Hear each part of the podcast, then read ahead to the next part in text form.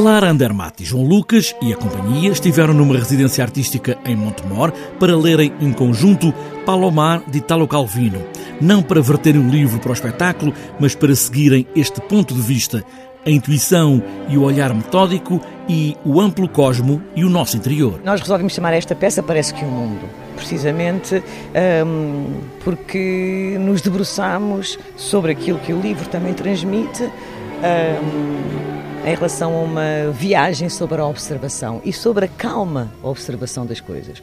E como tu dizes e bem, desde as coisas mais amplas uh, às coisas mais minimais uh, e do, do, eh, da vida cotidiana. As conclusões que tiramos, a percepção que temos das coisas, a maneira como nos posicionamos e como olhamos para dentro e para o mais largo a criação parte do grupo de bailarinos, mas também dos músicos, que são chamados a movimentarem-se numa outra ideia de posição dentro do espetáculo, diz o pianista e compositor João Lucas. O que acontece é que o que surge não é especificamente musical, nem especificamente coreográfico.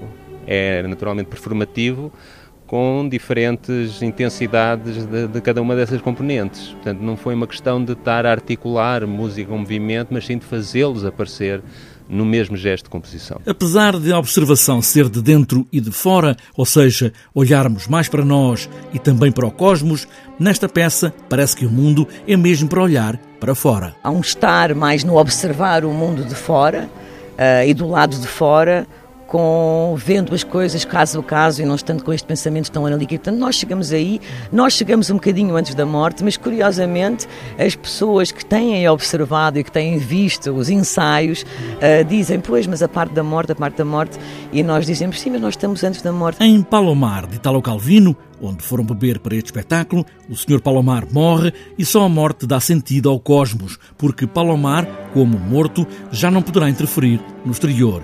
Aqui, tudo acaba antes da morte. É um outro olhar.